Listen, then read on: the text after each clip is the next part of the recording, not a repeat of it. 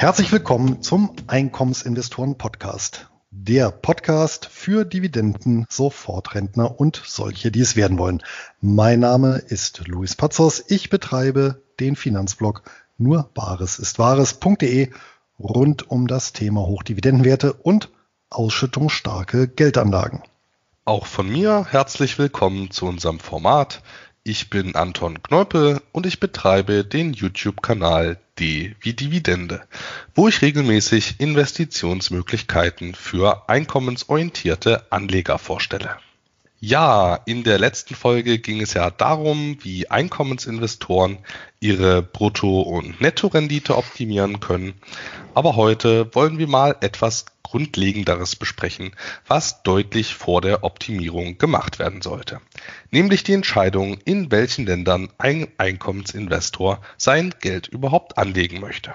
Im Laufe der Folge wollen wir dann noch auf unsere persönliche geografische Diversifikation eingehen und eine kleine Umfrage aus der Einkommensinvestoren Facebook-Gruppe besprechen. Wie immer werden wir auch die März-Folge mit unseren beiden Hochdividendenwerten des Monats abschließen. Doch bevor wir jetzt direkt ins Thema einsteigen, kommt natürlich wie immer nochmal Luis mit unserem Sponsor. Und das ist auch diesmal CupTrader mit Sitz in Düsseldorf, wo ich mittlerweile auch mehrfach zu Besuch war.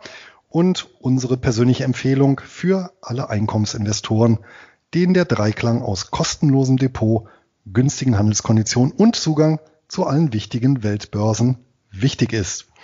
Denn CapTrader bietet den Kunden durch die Anbindung an Interactive Brokers, eins der weltweit größten Brokerhäuser, die Möglichkeit, mehr als eine Million Wertpapiere an über 120 Börsenplätzen zu handeln.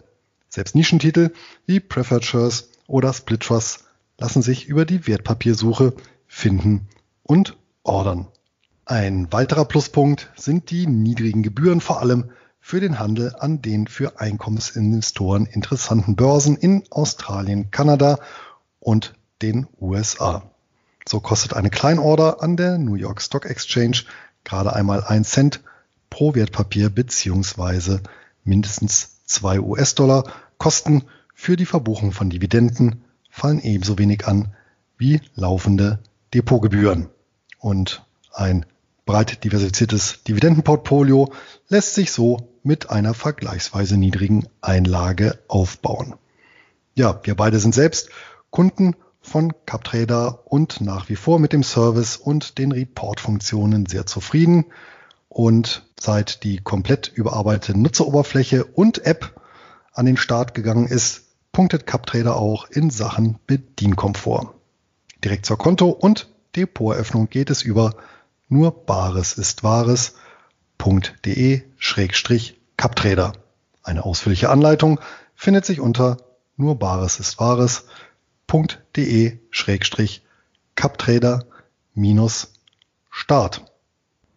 Ja, Soweit zu unserem Sponsor und ich glaube, da haben wir schon einige Punkte angesprochen, auf die wir heute eingehen werden, Anton, richtig? Ja, da hast du völlig recht. Gerade das mit der Auswahl und mit der Anbindung an die ganzen Weltbörsen. Da kommen wir gleich mal zum ersten Punkt, nämlich was machen denn deiner Meinung nach für Einkommensinvestoren relevante Länder aus? Was sind da so die Merkmale, auf die du konkret achtest? Ja, da gibt es zwei grundlegende Merkmale. Das eine ist ein ja, wirtschaftliches und das andere ist ein administratives. Kommen wir vielleicht zum administrativen. Das ist tatsächlich das Steuerrecht. Denn wenn ich eine ausschüttungsorientierte Strategie fahren möchte, sollte zumindest einer der ersten Punkte sein, bevor ich investiere, mir anzuschauen, wie werden denn die Erträge versteuert? Und damit meine ich nicht hier bei uns, ja, im Heimatland, sondern tatsächlich die ausländische Quellensteuer. Ja, Nochmal für die neuen Hörer zum Rekapitulieren. Üblicherweise ist es so, dass ähm, Länder Kapitalerträge, die ans Ausland fließen, wenn beispielsweise ein Anleger aus dem Ausland ein Wertpapier hält, mit einer Quellensteuer belegen, damit von den Erträgen, die beispielsweise eine Firma, ein Unternehmen erzielt und ausschüttet, ein ja, bestimmter Prozentsatz mindestens im Land bleibt. Ja? Und damit eben Erträge nicht doppelt besteuert werden, nämlich einmal in dem Land der Quelle, also dort, wo die Ausschüttung getätigt wird, und einmal in dem Land, wo der Empfänger sitzt, gibt es sogenannte Doppelbesteuerungsabkommen. Und diese Doppelbesteuerungsabkommen regeln halt, wie viel von dem Ertrag in dem einen Land, in dem die Quellensteuer abgeführt wurde, gegengerechnet werden kann gegen die Steuerschuld im Heimatland. Ja, und da gibt es halt einige Länder, die sehr ungünstige Bedingungen haben. Ja, hm, vielleicht ein, ein praktisches Beispiel dazu. Nehmen wir die USA. Da ist üblicherweise so ein Nicht-US-Bürger, ja, bei dem werden bei Ausschüttungen auf US-Titel, ja, nehmen wir beispielsweise eine AT&T, die schüttet eben eine Dividende aus an einen deutschen Anleger, dann wird in den USA 15 Prozent der Ausschüttung an Quellensteuer einbehalten. Nun gibt es ein Doppelbesteuerungsabkommen zwischen Deutschland und den USA und das besagt eben, dass bis zu 15 Prozent an Quellensteuern gegengerechnet werden können gegen die Abgeltungssteuer. Und das heißt im Umkehrschluss, dass der deutsche Anleger, der eben von den ähm, von der Dividende eben 15 Prozent abführen musste, jetzt in Deutschland nicht 25 Prozent Abgeltungssteuer bezahlt, sondern nur noch 10 Prozent, nämlich die 25 Prozent minus die 15, die er schon an Quellensteuern bezahlt hat. So, das ist jetzt eine unproblematische Regelung, weil der Anleger unterm Strich sich nicht schlechter stellt. Und jetzt gibt es aber eine Vielzahl von Ländern, wo das eben nicht so ist. Das heißt, da bezahle ich sehr hohe oder relativ hohe Quellensteuern und die kann ich eben nicht komplett anrechnen auf meine heimische ähm, Abgeltungssteuer. Ja, und äh, ein Paradebeispiel dafür ist Italien. Ja, Italien hat äh, eine Quellensteuer, die ja auf jeden Fall weit, weit über 20 Prozent liegt und eben nur, davon sind eben nur 15 Prozent anrechenbar in Deutschland.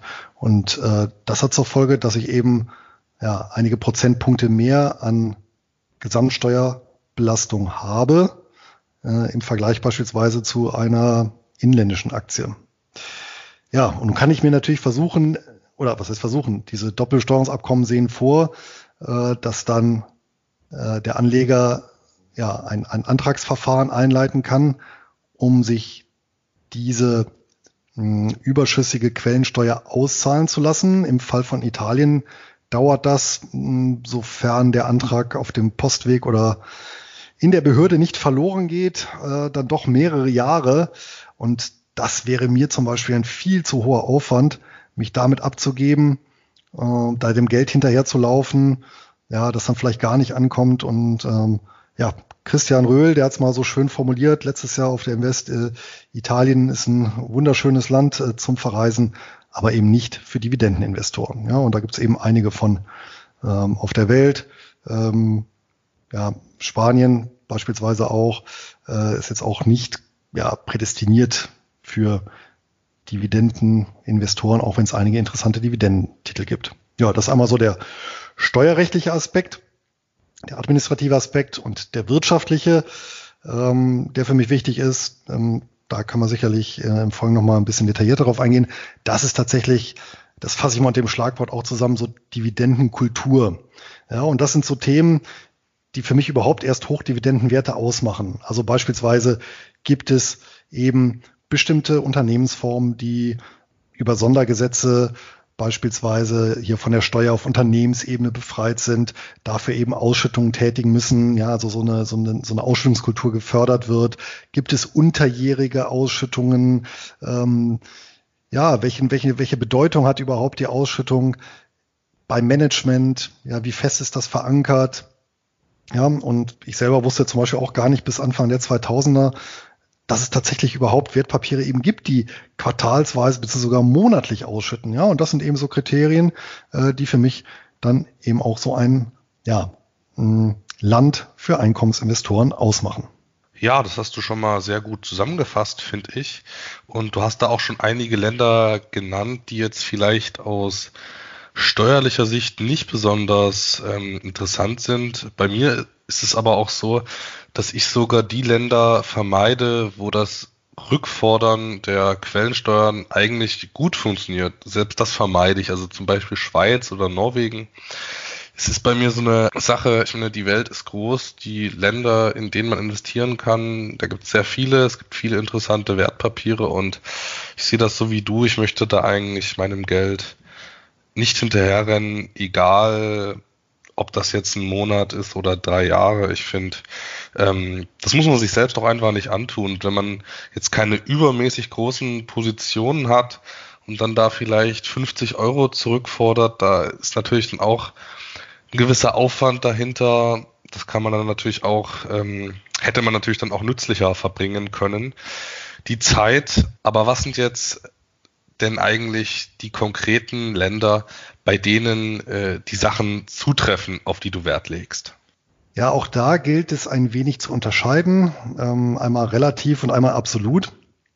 Vorab aber auch nochmal ein Hinweis von mir. Also ich handhabe das tatsächlich auch genauso wie du. Das heißt, ich investiere grundsätzlich nicht in Länder, wo ich gegebenenfalls Quellensteuer, zu viel gezahlte Quellensteuer zurückfordern müsste, weil mir das eben, also das bin ich auch zu faul äh, und das ist mir einfach die Zeit zu wertvoll, mich darum zu kümmern. Ja, und deswegen, das handhabe ich genauso, das muss automatisiert laufen äh, und ohne äh, die Notwendigkeit da ähm, ja der Steuer hinterher zu laufen. Also das äh, ich kann es verstehen, wenn es jemand das auf sich nimmt, weil er zum Beispiel ja, nehmen wir die Schweiz, ist ein gutes Beispiel eigentlich, äh, Schweizer, den Schweizer Aktienmarkt so gut findet, aber für mich wäre das da tatsächlich nichts.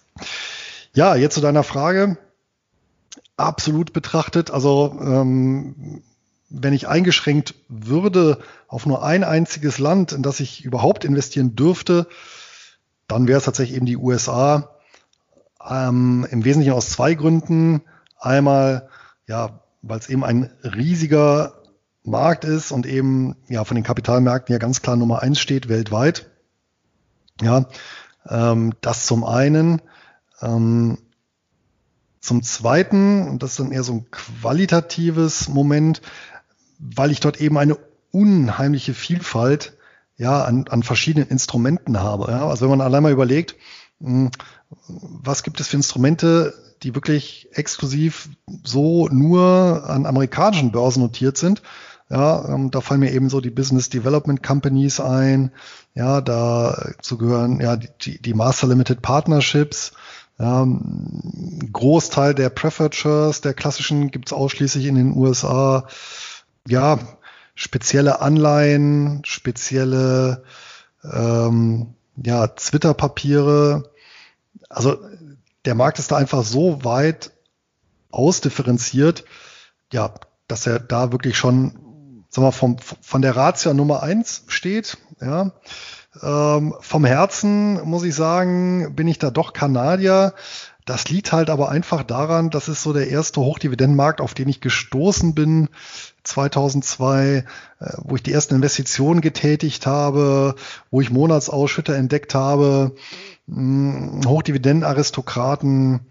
Ja, also Kopf sagt USA und mein Herz sagt so Kanada. Jetzt was den Aspekt des Investierens angeht.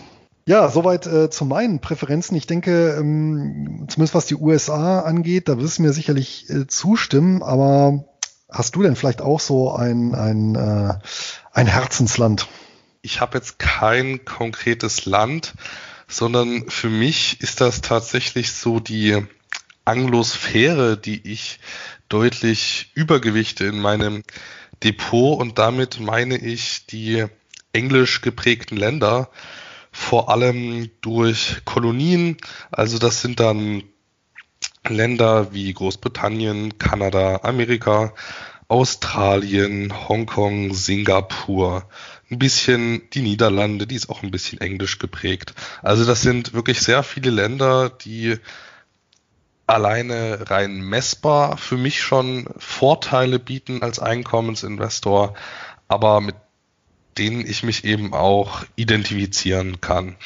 Also die rein messbaren Sachen, das ist die hohe Eigenverantwortung in diesen Ländern. Dadurch wird eben auch ein Großteil des Alterseinkommens über die Börsen erzielt. Also das äh, kann dann schon mal ein Drittel sein des Alterseinkommens in diesen Ländern, was über die Börse erzielt wird.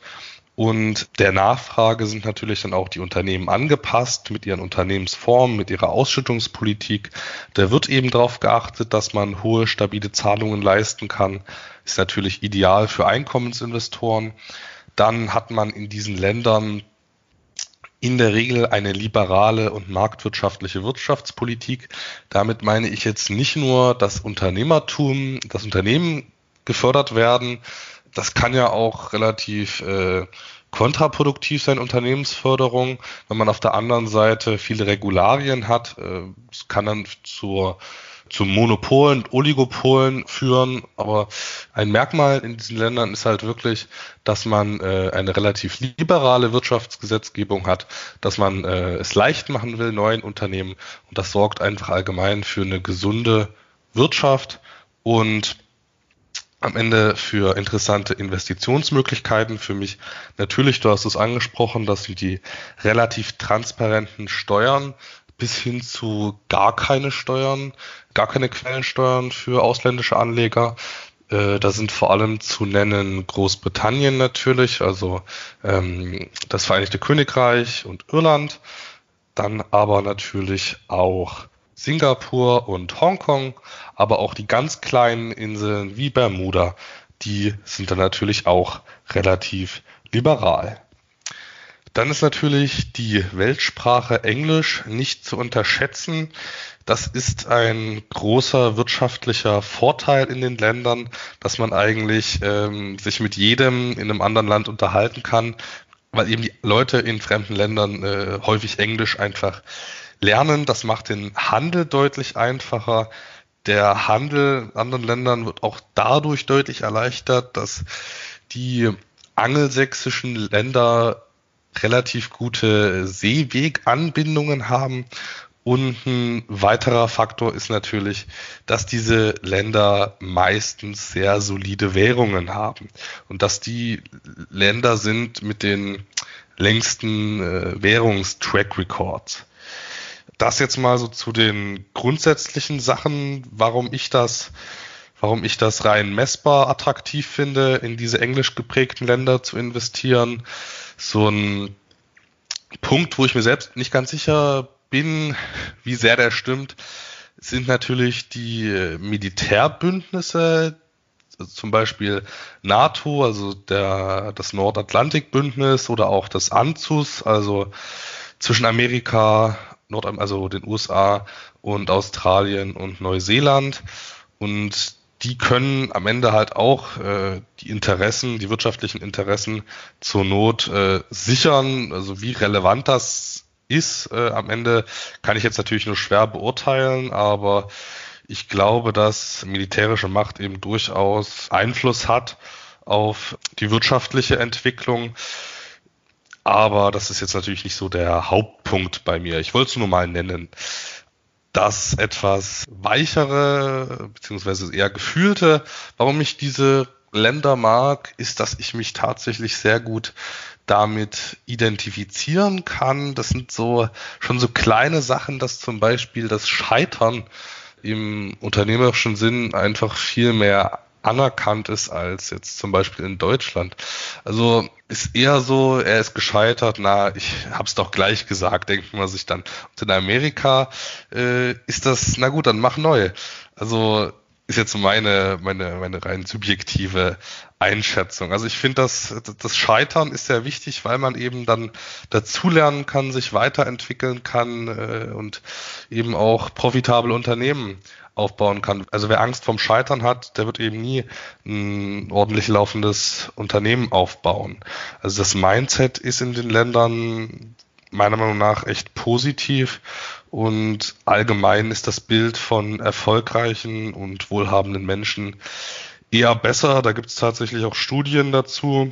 Ja, allgemein das, das Thema, dass halt weniger, dass es weniger Neid gibt und man eher mit Motivation auf solche erfolgreichen Menschen reagiert. Und ich glaube, dieses Mindset sollte man echt nicht unterschätzen, weil ein positives Mindset kann halt wirklich dazu führen, also dass man unternehmerisch tätig wird und ähm, Neid führt im schlechtesten Fall dann vielleicht dazu, dass die Politik am Ende dazu genutzt wird, das Ganze zu ändern und ja, da gibt's ja auch natürlich Negativbeispiele, wo das dann nicht so gut gelaufen ist. Also das waren jetzt so erstmal meine harten Faktoren und die weichen, warum ich die Anglosphäre übergewichte bei mir.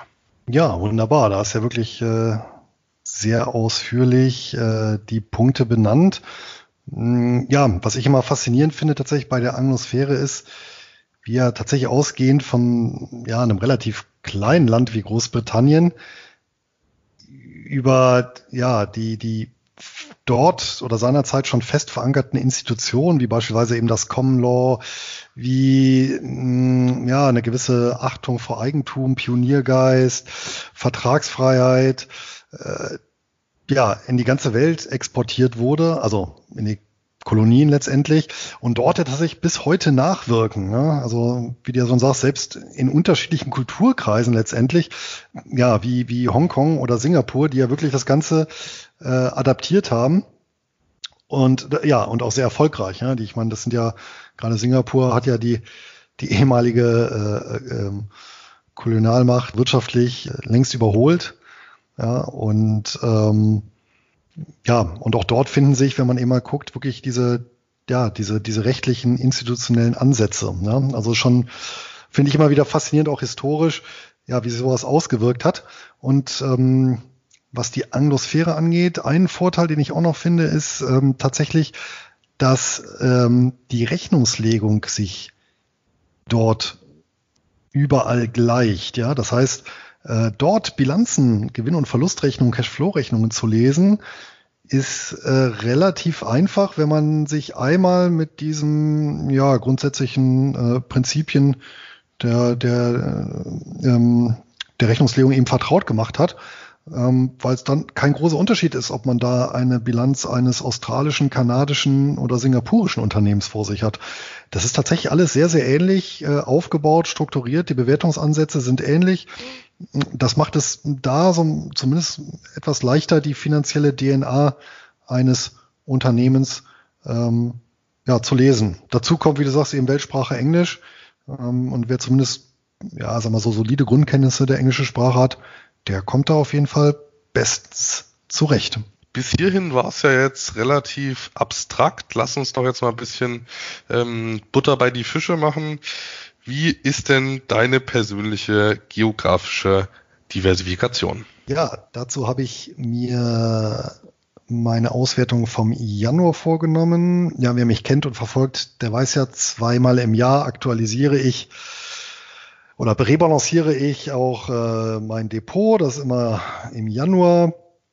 Und die Zahlen habe ich jetzt erstmal herangezogen und eben Anfang Januar bzw. Mitte Januar war es so, hm, ich möchte es ein bisschen zweiteilen, weil man muss unterscheiden, einmal Währungsräume und auch einmal tatsächlich Regionen, in, in, in, in äh, die ich investiert bin, was einfach daran liegt, ähm, mein Depot ist ja gemischt. Ne? Ich habe also auf der einen Seite Sammelanlagen, auf der anderen Seite Einzeltitel. Bei Einzeltitel habe ich es immer so gemacht, dass ich die tatsächlich dem Land dann auch zugeordnet habe, äh, ja, in der die Firma dann ihren jeweiligen Hauptsitz hat.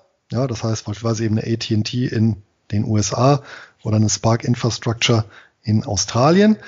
Bei Sammelanlagen habe ich so gemacht, dass ich die zugeordnet habe, wenn die einen regionalen Fokus hatten, dass ich den dazu geordnet habe. Wenn das nicht der Fall ist, dann habe ich das zugeordnet der Kategorie global, wenn es eben tatsächlich über mehrere Länder gestreut war. Oder ähm, Schwellenländer, weil da hatte ich auch ein paar Anlagen, die halt speziell eben in Schwellenländern unterwegs sind. Ja? Ähm, aber beispielsweise eben ein, ein Fonds, der oder ETF, der in US-Dollar notiert, aber in Schwellenländern investiert, der ist halt für mich Währung US-Dollar, Region, aber eben Schwellenländer, ne, um, um das bisschen greifbarer zu machen. Und demnach sah es bei mir wie folgt aus. Und das bezieht sich jetzt allein rein auf das Wertpapierdepot, nichts anderes. Da habe ich US-Dollar ähm, 64,6 Prozent, kanadische Dollar 17,8 Prozent, britische Pfund 9,4 Prozent und australische Dollar 8,3 Prozent. Das ist natürlich jetzt schon von der Währung her sehr US-Dollar-lastig. Das relativiert sich aber ein bisschen, wenn wir auf die Regionen schauen.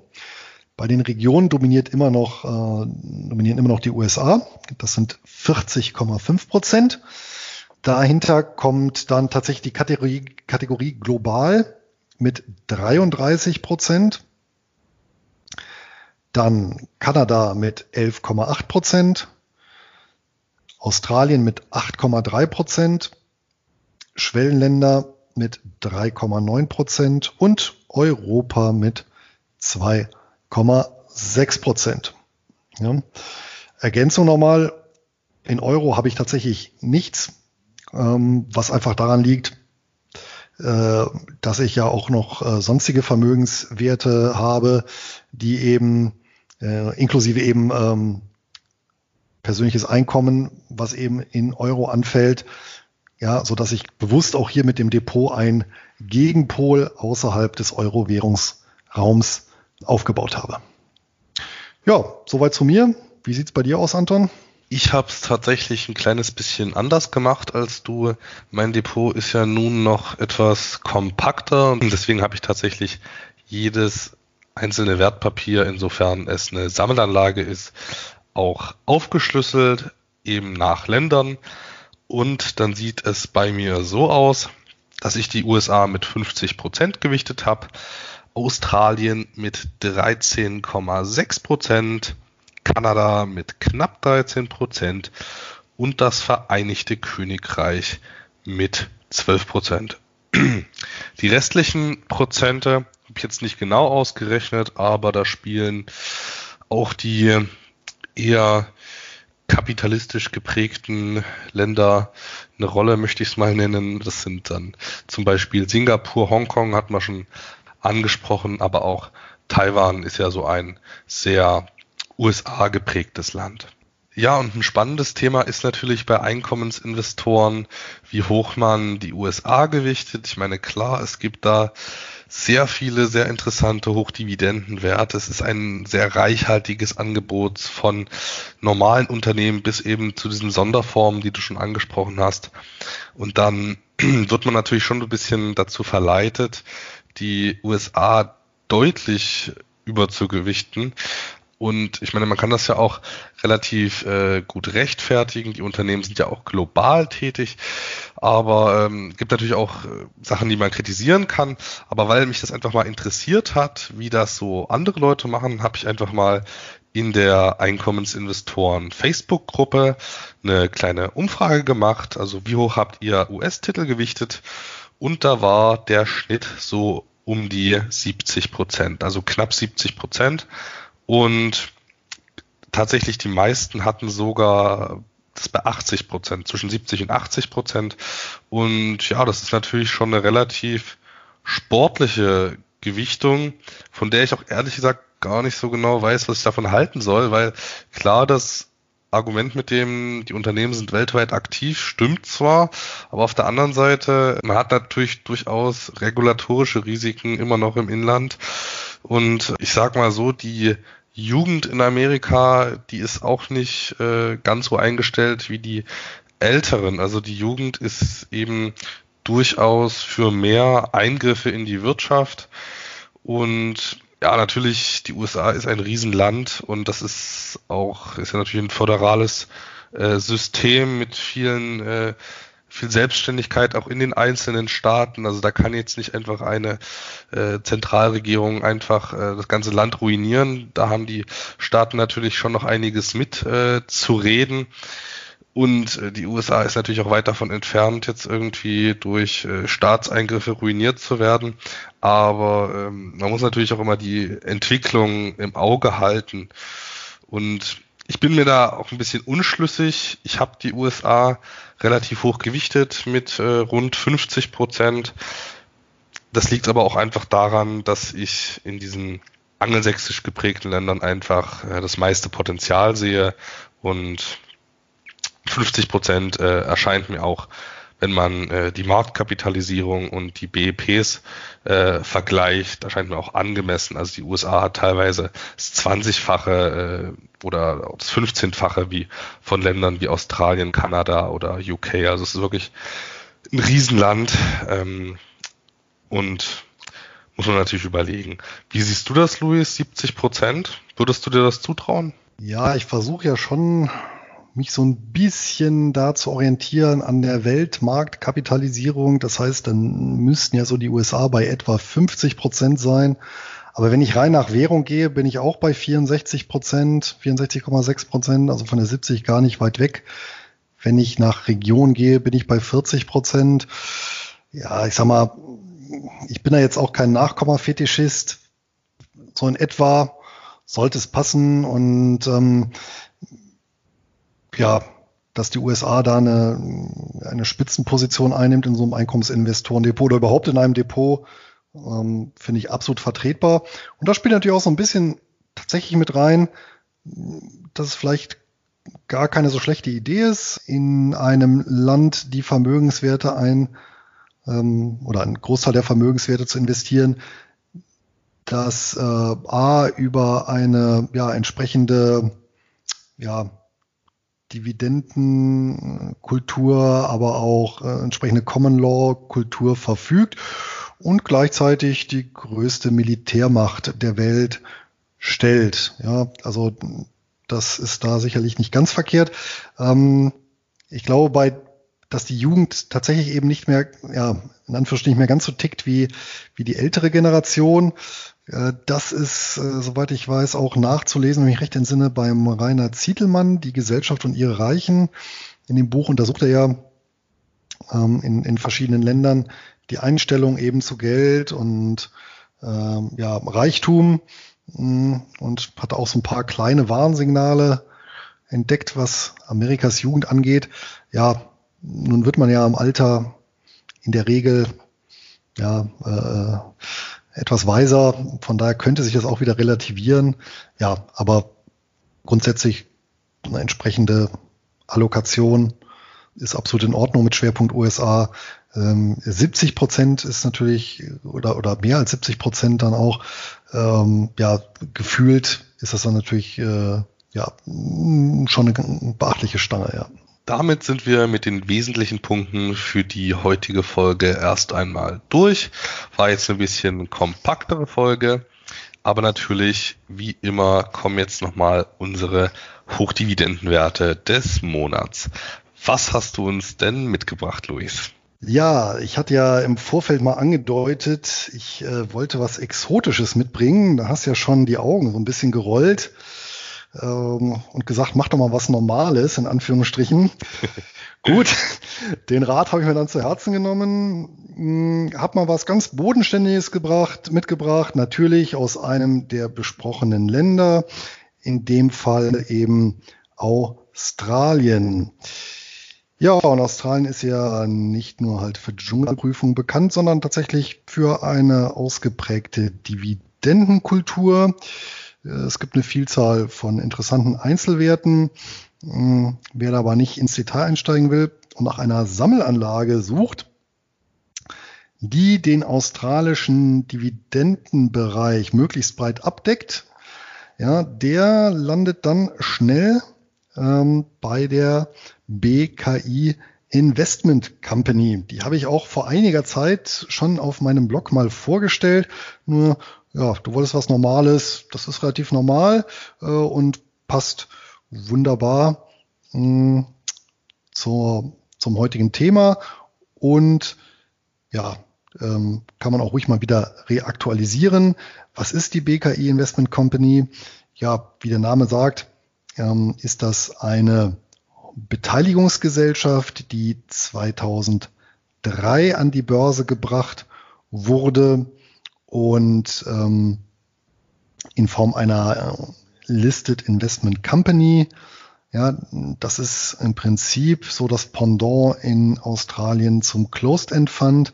Ja, also eine börsengelistete, börsengelisteter Investmentfonds. Ähm, gilt allerdings ja technisch und rechtlich komplett als Aktie. Ja, und was machen die? ja, eigentlich ganz einfach.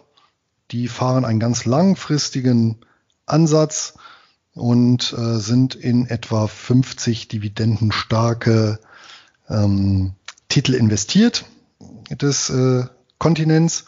Ja, überwiegend eben Blue Chips, ja, also große ähm, Aktiengesellschaften, ja, breit gestreut über die äh, gesamten, über alle Branchen. Ja, ähm, wobei natürlich äh, bedingt ja durch die äh, Schwerpunkte ähm, Banken und Infrastrukturunternehmen so ein Stück weit den Schwerpunkt bilden. Ja, und wenn man sich mal so die Top 25 anschaut, da äh, die repräsentieren oder die stehen für 86 Prozent des gesamten Portfolios, dann ja, sind halt so Klassiker aus der Bankenwelt wie äh, Commonwealth Bank, National Australia Bank oder bei den Finanzdienstleistern halt die ASX, also die australische Börse selber, ja, Westpac Banking Corporation und umgekehrt bei den Infrastrukturunternehmen auch ja, bekannte Größen wie die Macquarie Group ja, oder die Transurban Group, die Mautstraßen betreibt, die APA Group mit ihren Stromnetzen ja, oder eben ähm, ja, im Bereich Infrastruktur auch dann der Sydney Airport. Ja, ähm, bemerkenswert ist an der ähm, Gesellschaft ferner, ja, dass die es geschafft haben, seit der Notiz die äh, Dividenden fast durchgängig konstant zu halten, meist zu steigern. Tatsächlich wurden die Dividenden einmal gesenkt im Zuge der Finanzkrise ähm, im Jahr 2009, aber ja auch im recht bescheidenen Umfang. Ja, und ansonsten ging es stetig bergauf oder zumindest konstant, so auch zuletzt. Und zudem gibt's immer mal wieder so als kleines Bonbon eine schöne Sonderdividende obendrauf, ja, die ein Investment versüßt. Das Management äh, der BKI ähm, ist, obwohl nicht zur Passivität äh, gezwungen, wie jetzt bei einem ETF, äh, tatsächlich sehr passiv. Ja, die Umschlagsquote des Portfolios betrug zuletzt gerade mal zehn Prozent. Das ist sehr, sehr wenig. Ja, ähm, dementsprechend niedrig äh, und ja, muss schon sagen, ETF-würdig sind, ist die Gesamtkostenquote mit 0,18 Prozent.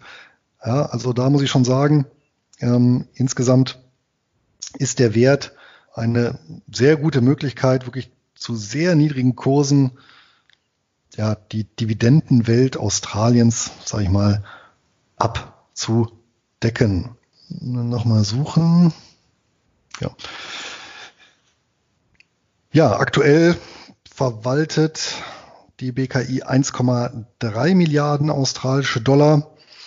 Verschuldet ist die Listed Investment Company nicht. Ja, und hat ähm, ja im Schnitt Dividenden plus Kursgewinne seit Gründung ähm, circa 11 Prozent pro Jahr gemacht, ähm, wobei die Ausschüttung so in etwa die Hälfte der Hälfte entsprachen und bei dem aktuellen Kurs von 1,67 australischen Dollar beträgt die Dividendenrendite aktuell 5,9 Prozent. Ja, und das finde ich in Summe sind schon neun von zehn goldenen Gänseeiern wert, oder? Ja, das ist tatsächlich eine sehr spannende Sammelanlage, ist meiner Meinung nach auch eine der besten Sammelanlagen wirklich für den australischen Raum und die Kostenquote ist tatsächlich beeindruckend. Also da könnten sich die amerikanischen Fonds durchaus mal eine Scheibe davon abschneiden. Mein Hochdividendenwert des Monats ist ein Unternehmen, was ebenfalls von Brookfield Asset Management abgespalten wurde. Es ist aber nicht Brookfield Renewable Partners. Brookfield Renewable Partners war ja in den letzten Monaten und Wochen so ein bisschen gehypt, möchte ich mal sagen. Und dementsprechend sah ja auch der Kurs aus. Also ich meine, die Ergebnisse sind gut, aber das Thema des nachhaltigen Investierens ist natürlich auch für viele spannend. Und so hat sich, seitdem ich das Unternehmen das erste Mal vorgestellt habe, das war im Februar 2019. Seitdem hat sich der Kurs tatsächlich ungefähr verdoppelt und die Ausschüttungsrendite ungefähr halbiert. Also natürlich gab es noch eine Dividendensteigerung, deswegen nicht ganz halbiert, aber das Unternehmen ist jetzt durch die hohe Bewertung eindeutig aus den Kriterien gefallen, die ich an meine Hochdividendenwerte habe. Dennoch ist es natürlich klar, dass man äh, sich bei so einem Unternehmen wie Brookfield Asset Management, dass man äh, an dieser Kompetenz irgendwie partizipieren möchte. Also sie haben eben wirklich ihre Expertise im Bereich der physischen Sachanlagen, haben da wirklich ein riesen Netzwerk weltweit. Und aber natürlich sollte man dann sich so eine Expertise und so ein Management nicht zu jedem Preis ins Depot holen. Und das wäre mir jetzt bei Brookfield Renewable Partners deutlich zu viel, aber ein Spin-off, der eben noch nicht so mega teuer ist, auch weil die Branche nicht so 100% sexy ist, ist Brookfield Property REIT beziehungsweise Brookfield Property Partners LP. Das ist effektiv das gleiche Unternehmen. Es gibt einfach verschiedene Aktienarten, die erhalten aber die gleichen Dividenden und sind auch eins zu eins umtauschbar ineinander. Also man hat ja einfach für kanadische, ausländische und US-Investoren verschiedene Aktienarten geschaffen, aber davon sollte man sich nicht irritieren lassen. Was macht also Brookfield Property? Das Unternehmen investiert weltweit in diverse Gewerbeimmobilien. Davon sind äh, 43 Prozent Einzelhandelsimmobilien. Und das sind dann vor allem Shopping Center und Malls in äh, sehr guten Lagen und das sind auch eher gehobene Malls. Also es ist jetzt nicht das auf dem Land und schon ziemlich runtergekommen, sondern schon, es sind schon A-Lagen, wo auch entsprechende, entsprechender Durchlauf an Menschen ist. Und 41 Prozent des Portfolios machen Büroimmobilien aus. Das ist natürlich auch nochmal ein ganz anderes Rendite-Risikoprofil. Und die sonstigen Prozente verfallen dann auf andere Anlagen im Immobilienbereich. Das sind zum Beispiel sogenannte Gated Communities oder auch Skilled Nursing Facilities. Also alles Mögliche mit Immobilien ist dann dort nochmal in kleinerer Form. Dividenden zahlt das Unternehmen seit Auflage und zwar seit 2013 und Tendenz auf jeden Fall steigend gezahlt wird quartalsweise und in den letzten Jahren konnten die Dividenden im Schnitt um 5,7 Prozent gesteigert werden. Die Dividendenrendite liegt aktuell bei 7,13 Prozent beim aktuellen Kurs und das bei einer Ausschüttungsquote von den Funds from Operations von 95 Prozent. Bei Brookfield Property muss man wissen, das ist jetzt kein typisches defensives Häuser kaufen und Miete kassieren ähm, Management, sondern die sind da durchaus ein bisschen opportunistischer und offensiver eingestellt. Also die bauen das Portfolio um, je nach Bewertung der Immobilien. Wenn man Buchgewinne hat, realisiert man die auch mal und ähm, haut eben auch mal eine schlechte Immobilie raus. Dementsprechend weil eben weltweit die Immobilienmärkte sehr gut gelaufen sind in den letzten Jahren, hatte man auch äh, diverse Buchgewinne, die man realisieren konnte.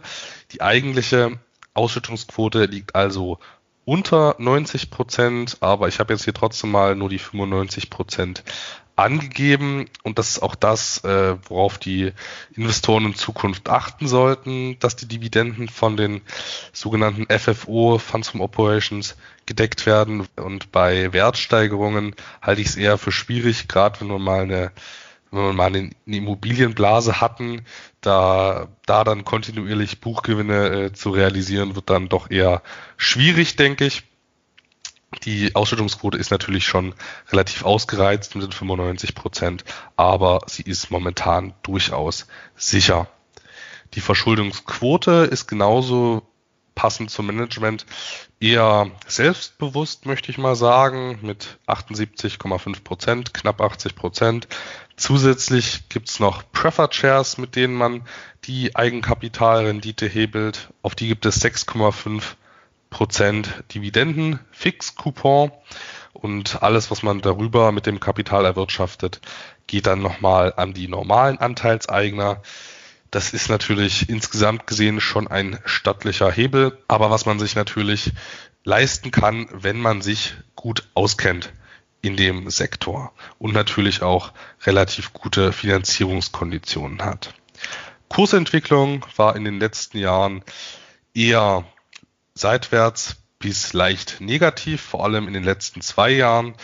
Ich meine, klar, man hat es bei vielen Unternehmen im Einzelhandel und bei Mall Reads gesehen, dass es den kurstechnisch nicht besonders gut ging. Ich meine, Tanger ist ja so ein Paradebeispiel, aber auch die Washington Prime Group, die ist ja auch massiv abgestraft mit ähm, monströsen Dividendenrenditen, einfach weil Malls eben aktuell überhaupt nicht sexy sind. Hier hat man natürlich schon wirklich hochqualitative Immobilien, auch also wirklich in den besten Lagen, auch am Potsdamer Platz in Berlin, in Manhattan, in Toronto, in London.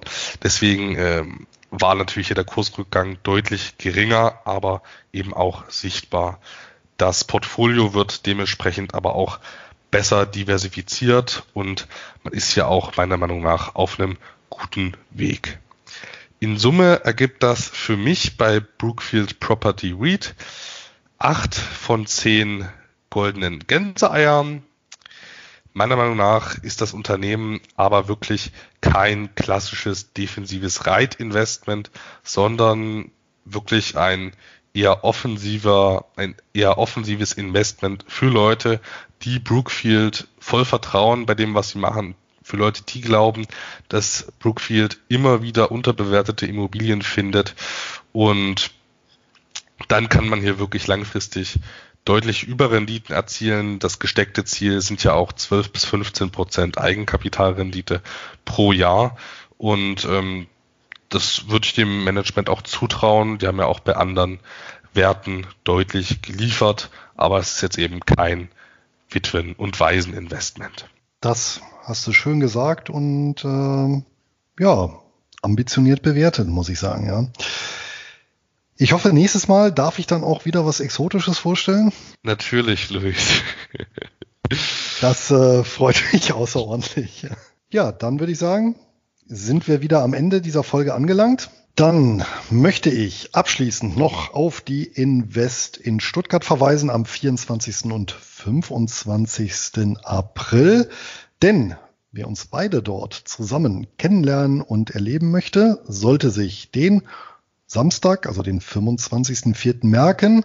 Dort haben wir exklusiv für unsere Hörer einen Raum äh, zugesprochen bekommen. Ähm, welcher das noch wird, steht noch nicht genau fest.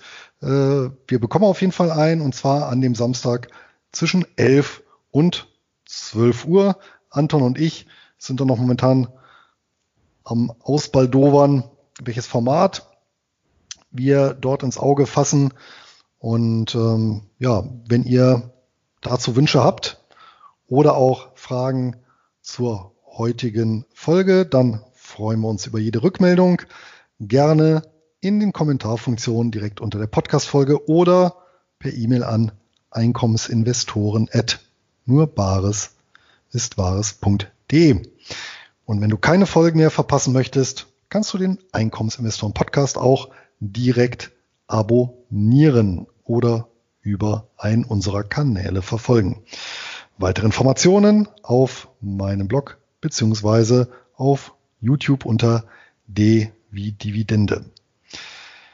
Das war's von meiner Seite für heute. Mir fällt noch ein, wer ein gratis Ticket für die Invest haben möchte, kann das beziehen, bei mir auf dem Blog nachgucken, einer der letzten Blogbeiträge, da habe ich das beschrieben, Veranstaltungshinweis Invest 2020. Auf bald, vielleicht auf der Invest, eine ertragreiche Zeit. Bis dahin, euer Luis. Natürlich war aber auch nichts, was wir heute gesagt haben, in irgendeiner Weise eine Anlageberatung oder sonstige Beratung. Und weil wir eben auch teilweise selbst in Wertpapiere investiert sind, kann ein Interessenskonflikt nicht ausgeschlossen werden. Schreibt auf jeden Fall gerne eure Wünsche, ob wir da vielleicht so ein Question and Answer Format machen wollen oder was auch immer. Schreibt gern eure Vorstellungen und dann überlegen Luis und ich, was wir daraus dann machen. Ich bin auf jeden Fall gespannt und freue mich auch sehr auf ein kleines Community-Zusammentreffen und natürlich wünsche auch ich euch ein glückliches Händchen beim Investieren und viel Spaß beim Dividendenvereinnahmen. Euer Anton.